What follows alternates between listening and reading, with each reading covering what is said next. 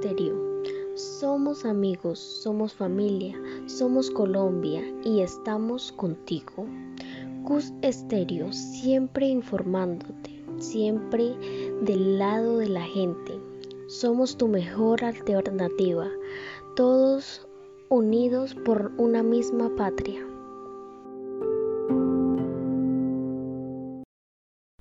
Hola, hola y buenas, buenas. Sean todos bienvenidos a una nueva emisión a esto que se llama Informando a Colombia, en el cual les estaré contando acerca de todos los hechos que estén pasando en nuestro país.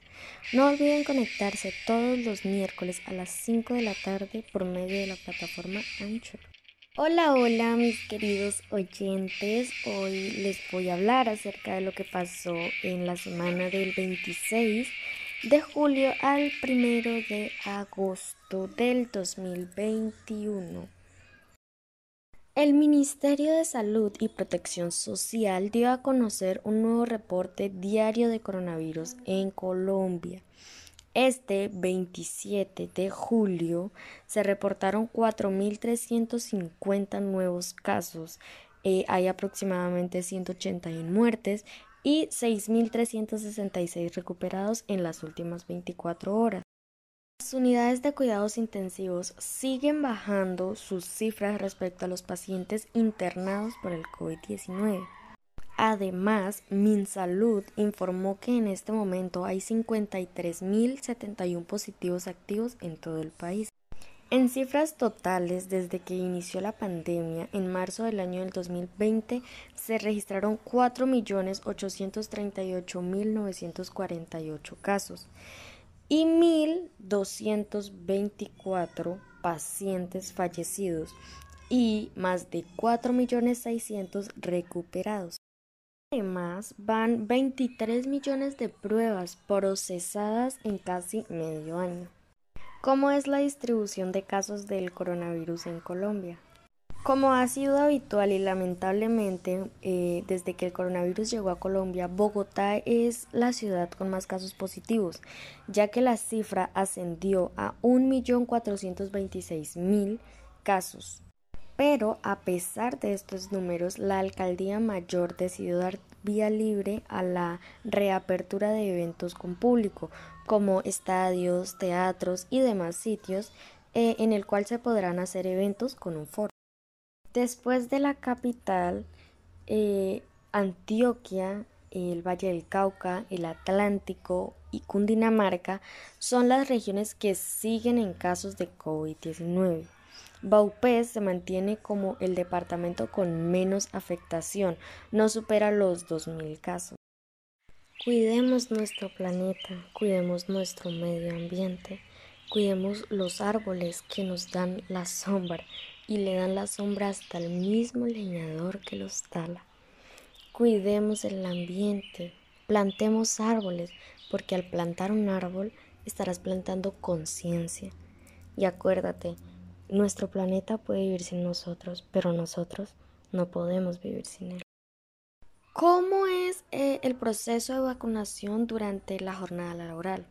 Este proceso en Colombia avanza a medida que van llegando eh, las vacunas en contra del COVID-19 al país, dejando hasta el momento a más de 29 millones de personas vacunadas en el territorio nacional.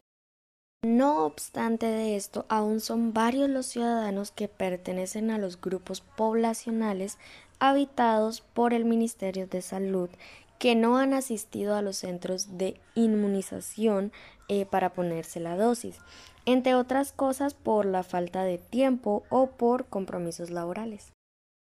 Respecto a esta situación, este viernes el Ministerio de Salud se pronunció de manera oficial y anunció la entrada en vigencia de la circular 0047 a través de la cual se le dieron instrucciones a los empleados del sector privado acerca de los aspectos que deberían tener en cuenta sobre la vacunación en contra del COVID. En dicho comunicado, el Ministerio recomendó la implementación de campañas pedagógicas en las cuales se resalta la importancia de la protección a la vida y a la salud, para que las personas opten por la vacuna como un componente fundamental para el retorno de las actividades, garantizando la posibilidad de que se acuda a los puestos de vacunación aún en jornadas laborales.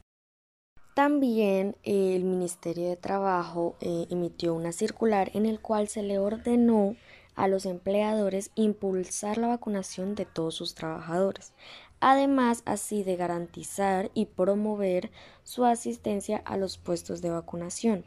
Asimismo, la cartera recomendó desplegar acciones, mecanismos y establecer prólogos de bioseguridad para la protección de la vida y de la salud de todos sus trabajadores. Queremos que los empleadores colaboren, dándole permiso a sus trabajadores para que cumplan con la vacunación, obviamente dentro del respeto eh, de la autonomía de cada trabajador y de esta manera incentivar el Plan Nacional de Vacunación. Esto fue lo que dijo el ministro de Trabajo Ángel Custodio Cabrera. Muchas gracias a todos por escucharnos y nos vemos en una próxima emisión.